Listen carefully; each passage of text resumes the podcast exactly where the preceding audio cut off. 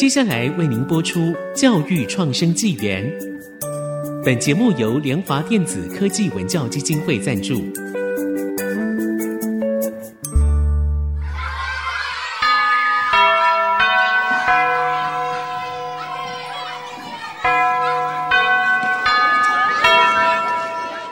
起立！起立！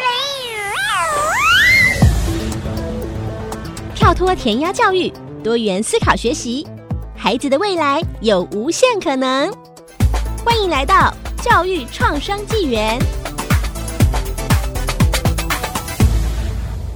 这里是教育创生纪元广播节目，那我是主持人赖正明阿敏。那过去在我们的节目，其实探讨了很多台湾的有关教育跟地方创生的一些例子案例。那我们也邀请了很多来宾来跟大家分享，那在台湾的一个教育的一个状况，那以及在这个地方做创业的一个状况哦。那这一集我们非常特别哦，我们跨海哦邀请到。北非摩洛哥最美丽的刘老师 Rose Liu 来跟大家分享他的教育跟在地方创业的一个经验，是不是？请 Rose 来跟大家分享，say hello 一下。大家好，我是 Rose，我是一个在摩洛哥的民宿的女主人，我也是一位在摩洛哥私立大学教中文的中文老师。第一次认识 Rose 是很特别，是我在听 Podcast 的时候听到，然后就会发现，怎么会有一个台湾的女生吼，然后就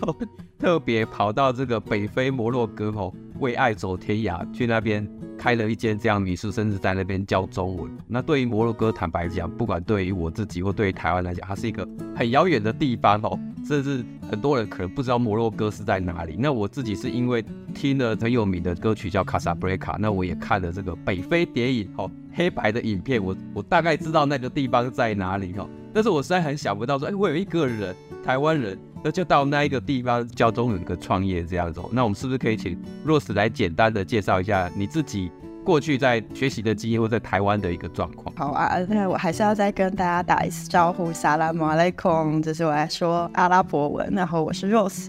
我是一位啊七十八年次的新竹人。然后其实我从小就在。新竹的山间，就是乡下长大，所以其实我以前我就是很喜欢这种大自然的生活，还有乡村小镇的生活。然后我自己也非常的喜欢天文和地理，我很喜欢这种宇宙的浩瀚和世界的浩大了。所以我在大学读书的时候，我选择的是地理系。然后，其实这四年来说，就是我们有自然地理、人文地理，还有技术的地理，所以我们常常是需要去到野外做田野调查的。所以我们的学习的经验，很多时候不会是在教室里面，更多的时候呢，我们是在户外的大自然，或者是在城市里做观察。所以我们很多的教育的现场，其实是在户外的。然后我自己也因为我非常喜欢旅行。也喜欢观光，所以在毕业之后，我就在航空公司服务，然后一直到我搬到摩洛哥这样子。我发现刚才有提到，就是 Rose 他就是生长在乡间哦。那我不知道跟他，因为其实 Rose 也是一个学霸哦，他大学是念的是台大地理系哦。我不知道你念台大地理系，你是如何发现？你这个兴趣，还是说发现你这个天分的，就是为什么知道你要念这个科系，还是说你当时是我就填到这个系所就去念这个系所？我觉得我就是喜欢看这些自然的那种石头啊，还有一些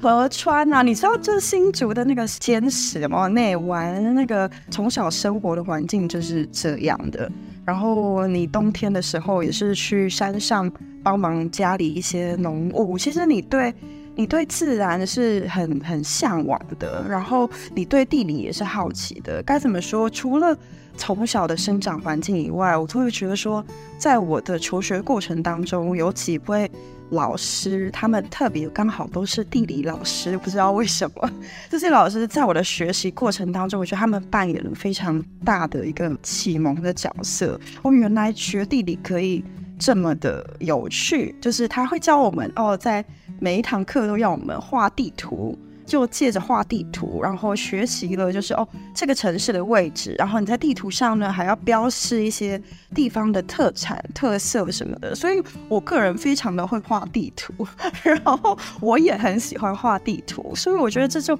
慢慢的培养了一个我对地理的喜好。所以我也是一直都是地理小老师，你知道吗？所以我对地理的热情，就是我对地理的这个喜欢，我觉得是从环境生长的环境，或者是说在求学的过程，一些老师他们给我的一些启蒙，我觉得这个是对我来说是比较大的帮助。这样对，所以从小就在新竹的这个尖石横山那一带我，就探索自己家乡的地理。那到了大学之后，等于就又更开广了世界去探索，应该是全台湾地理的状况这样。那后来又到航空公司，等于是又有机会到国际去探索。那我觉得这个是非常特别的经历哦。但是你你在航空公司的时候，你那时候有到其他国家去探索这些地理吗？哦，当然，当然，当然。其实我在航空公司有一年呢、就是我们其实因为就是我们。飞机机票的关系，所以它是你有很多的机会，你可以用很便宜的机票去出国。但是当时我我个人自己的经验也有其他的特殊的经验，是因为我在某一年当中，我是其实比较像是在做一个系统整个全球系统专案的管理。那当时其实为了测试，还有为了教育或推广我们怎么用我们这个新的作业的系统。其实我到了很多各地世界不同的机场去教这些地勤人员怎么用我们的 check-in 系统，或者是我们的业务的系统。对，所以那时候就是你的视野是打开的，你有很多很多出差，有很多很多旅行的机会。哇，这个太棒了！我觉得这这虽然是做一个系统，然后因为这个推广，让你到世界各地去，刚好就是跟你一开始所学习的那个地理的探索，刚好有这样的一个结合。那只是说后最后呢，到底这个 Rose 为何会落脚到北非的摩洛哥？这个对我们台湾非常遥远的地方我，甚至那个地方之前听 Rose 讲，好像就是那边的台湾人是五个手指是可以数得出来的。这到底是如何落脚到这个地方的？呃，我还记得我第一次在踏上非洲大陆，其实是在南非的，就是约翰尼斯堡。那时候我就有一个梦想，说我要回到这片大陆上，我要做一些事情。但是当时我的方向并没有很明确，所以其实我一回到台湾，那时候的旅行回到台湾之后，我就跟我亲朋友说，我就是要回到非洲去生活。然后接着，因为就是我跟你讲的工作的经验或者是个人的旅行，其实走跳了很多地方，对这个世界打开了一些很大的广度。但是我都觉得说，我有一个不满足，就是这么蜻蜓点水一样，就是我都是浅浅的过，就是我知道了很多文化，但是我都是浅浅的、浅浅的。但是我自己更想要的是一种深度的体验和深度的文化，所以我开始打算想要换一个地方过生活。然后我当时的男朋友刚好是一个机缘。所以让我有足够的动力做一些改变，搬到摩洛哥啊。虽然是说最后我落脚在北非啊，但是它依然在非洲啊。所以我的 my dream come true，就我不知道大家对摩洛哥印象是什么，但它对我来说，它就是一个地理学者一个梦幻的地方。它是一个充满着很多多元地景地貌的地方。它有高山，它有雪，它有绵长的海岸线，它有三毛，它有文学。它有大漠，还有阿拉伯的文化，它有波波尔文的文化，它有欧洲的影子，所以其实对我来说，就是一个很奇幻的地方，所以我很开心，我误打误撞就待到现在。哇，那我觉得那个地方真的是非常特别，而且就我看它地理位置，它其实离欧洲也是蛮近的，我感觉它像是一个欧洲跟非洲的一个中继站的一个感觉特殊的位置哦。那我就选择在这个地方，其实。不只是可以探索非洲的地理，甚至连欧洲的这个部分，你其实去也都是非常容易简便的感觉，是这样吗？是啊，是啊，没有错。像是其实，因为我们以前是法国的保护国，所以其实我们和法国的邦定是很强烈的。那因为地缘的关系，我们北边也受西班牙保护或者殖民过。然后也受到葡萄牙人的影响，所以我们这边这一带就是我们就是一个文化，就是有很多多元的文化在一起。那我们其实在这边也有非常多的廉价航空的机票，像是我如果我今天想要去西班牙做一些什么事情，那一个半小时的飞机，十五欧元多少钱？大概五百块台币单趟，嗯，来回最多可能也加上行李，可能三千块台币，然后我就可以到另外一个地方去探索另外一个欧洲的不同的生活。我觉得其实是一个蛮梦幻的一个地理位置，真的真的，你看又扯到地理了。但是相对于其他比较。其实，真的非洲的国家来说呢，就是我选的这个地点也是比较好入门的非洲生活的地点了，是因为比较现代、比较便利。我觉得从刚才听到这个 Rose 整个从学习的经验一到摩洛哥，我觉得它其实是有一个完整的脉络，而不是说随意就跳到这样的一个地方。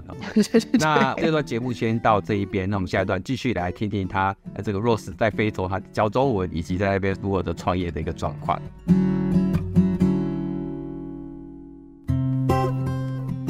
欢迎回到我们教育创生纪元的节目，那我是节目主持人阿敏。那我们今天访谈的是这个北非最美的刘老师 Rose Liu。在上段节目，其实我们有谈到台大地理的学霸如何从地方的探索家乡，然后最后到这个地理的学习，然后探索全台湾，那甚至到这个航空公司，因为系统推广的关系，去到各地去做推广，那最后。落脚在这个北非的摩洛哥这个地方哦，那落脚到这个地方，当然在这边要做什么样的工作哦？那我觉得 Rose 很特别，他在这边是从事民宿的一个创业跟中文的一个教学的。那是不是要请请那个 Rose 来跟大家先讲一下这个民宿的部分，你是如何的开始的？哦，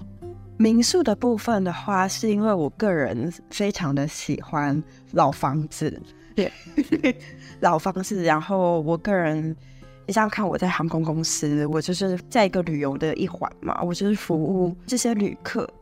啊，到了民宿，它其实也是另外一个形式，就是提供这些旅人一些服务。那我的我那我的地点就是我的老房子，因为在摩洛哥这些老房子就是非常非常每一个都是非常的特殊，非常的 unique。大概多久啊？那一栋房子？那一栋房子应该有几百年了吧？几百年？对对对，因为我们所在的城市就是一个保存很好的中世纪的一个阿拉伯的古城，所以其实里面的房子都非常的有历史。是。但我们知道这个 Rose 到这个呃地方来开民宿，我觉得非常的勇敢。Rose 好像也是零经验开始做这个民宿的一个开展这样子。那你一开始开展有没有遇到什么样的困难？哦，我当然是遇到很多困难啊。第一个，除了也我买房子都有，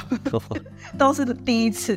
第一次在海外买房子就上了手这样，然后也是第一次买到古迹，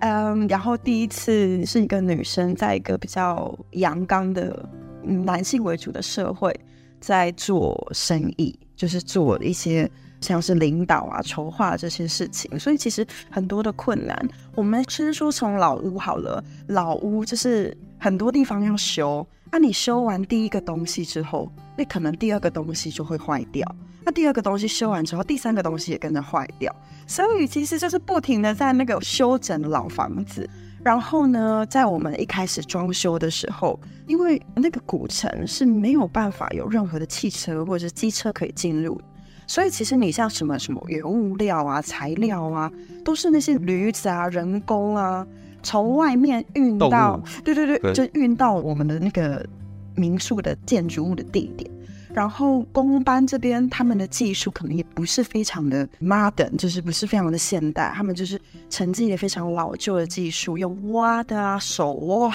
啊，然后那个拼贴马赛克手拼啊，就是这个时间手工的，对对，全部都是手工的。然后这边的人的个性可能他们就比较慢步调，他们比较 lame back，所以。进度和什么都会非常的缓慢，然后你就想说：天呐，你这个高效的亚洲人常常会被他们弄得非常非常的生气。然后，呃，你精准的想要要求一个东西，但是他们最后给你的成果会是另外一个东西。假设来说，我订了方桌，但他们最后送来的是圆桌。他们就觉得 Rose 这都是桌子啊，有什么不一样呢？我就说不一样啊，那个方桌和那个圆桌就是不一样，就是不一样。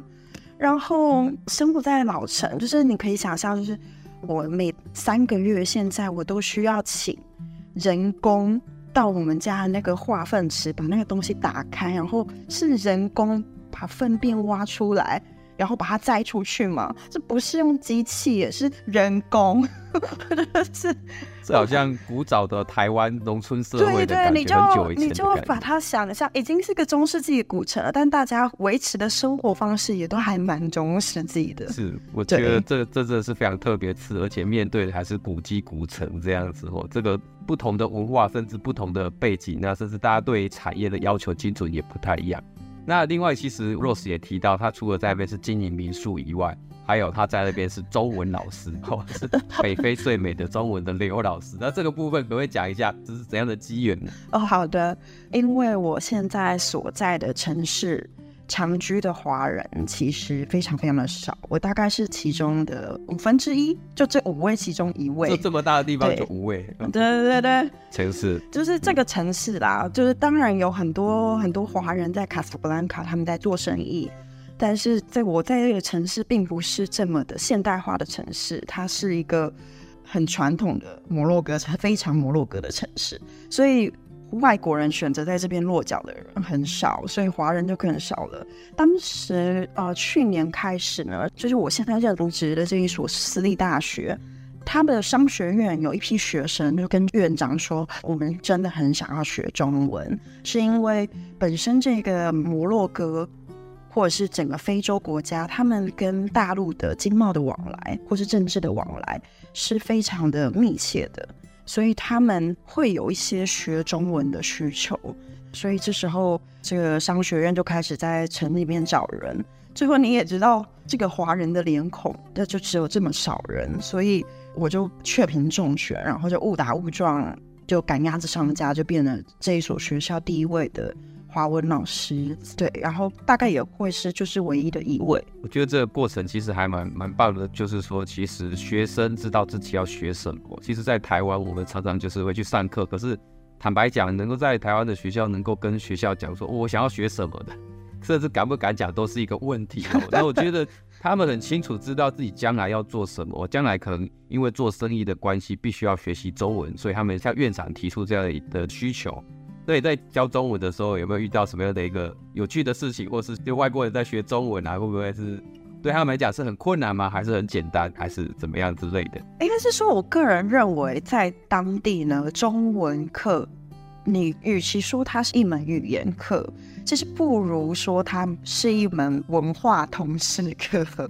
因为它可以带领学生去接触到一个远东的文化，这样。因为就是说，比起你，你一个学生，其实他在欧洲、在美洲学中文，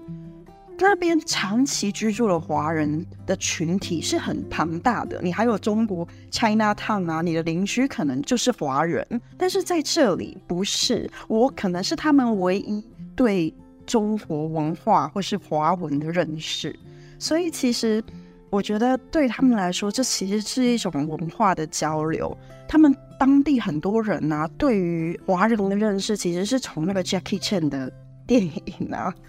成龙，他们也有看成龙的电影，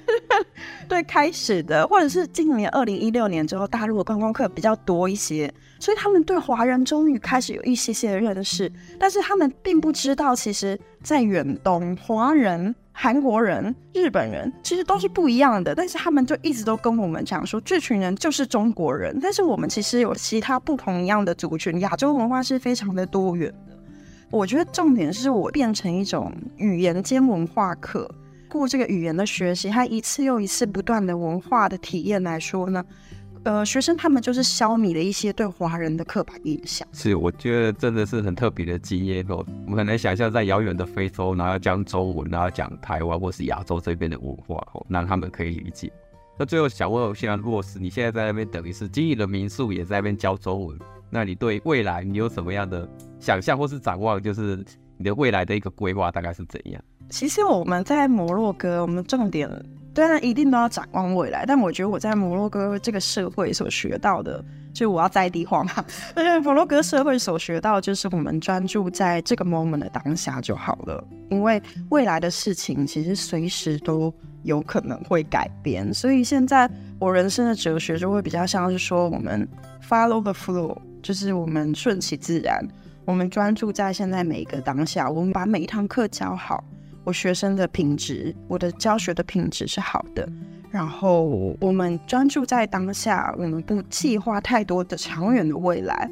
我觉得这就是大概我现在人生哲理上比较大的转变啊。但是如果你跟我说你啊好，我觉得实际上我在教学方面，我当然是希望我的学生更多就是有这种交换语言的机会，或者是我可以在我当地的摩洛哥，我有很多的中企或者是华人的一些公司，我是不是能够跟他们有一些建教的合作，就是让他们知道哦，是我们的华人的文化、华人的企业。或者是华人到底真的是在做什么？就是希望有更多实际上的连接。我觉得民宿的话，就是稳稳的做。我还是对这个观光业还是蛮有期待的。那如果有台湾的观众想要去摩洛哥体验，他要怎么搜寻到你们的 民宿呢？我们民宿叫做 Ria Fala，Ria Fala，Ria 就是一个传统摩洛哥的建筑，它叫做 Ria。然后 Falah 在阿拉伯文化的意思是快乐，或是 joy 的意思，就是 a house of joy，就是 Ria Fala 你搜寻 Ria Fala 就可以直接找到我们的订房这样子。我想说的是，我想鼓励听众，就是不要被你所在的环境或者身份所局限，因为我从来不知道我可以变成一个民宿的主人，还有从来也不知道我可以。当一个大学的中文老师，但是在所有的你生命的过程和你的决策里面，其实你都慢慢的在形塑你未来会想要走的方向，带你到你现在的位置。生命其实它就是一场体验，我想要效法就是一种体验的教育，就是大家对任何的体验都说 yes，不要觉得你没有经验你就拒绝了这样的生命的邀请或体验的邀请，像是。我从来不知道我也要开民宿啊！我从来不知道我我要学我要教中文啊！对，我觉得那那就是做做中学，透过各种就是你实际的操作和经验，我觉得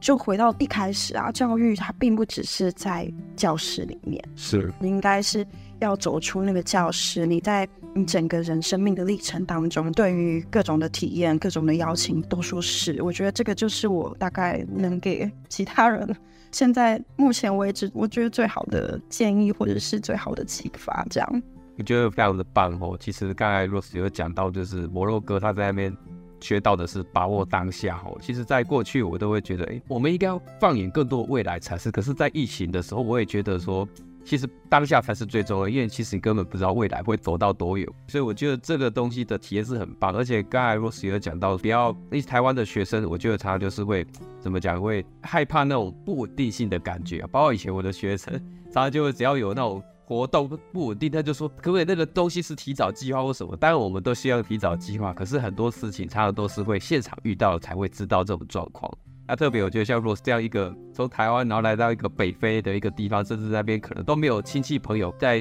几年前绝对没有想到自己可以带到那个一个地方，然后又开了民宿，甚至还在那边教中文这样子。那我觉得他也很替在地他的学生着想，哎，希望这些学生能够有这种中文练习的机会，能够跟这个甚至不同的地方用线上，让他们像我们在学英文一样，我必须要有个练习的机会，这样你的中文才会进步。我觉得这是大开了一个大家的眼界的哈。那这一集其实会特别访问 Rose，也是希望就是，哎，我们除了看台湾的教育、看地方创生以外，是不是也看看一样台湾人在北非摩洛哥他在那边所从事的教育，以及这个地方创生在地方创业开民宿他遇到的一个情形状况，可以做一个这个交流分享。那我们今天非常谢谢北非最美的刘老师，然后来到我们的线上跟大家分享哦。那我们今天的节目就到这一边，那我们下周再见，拜拜，拜拜。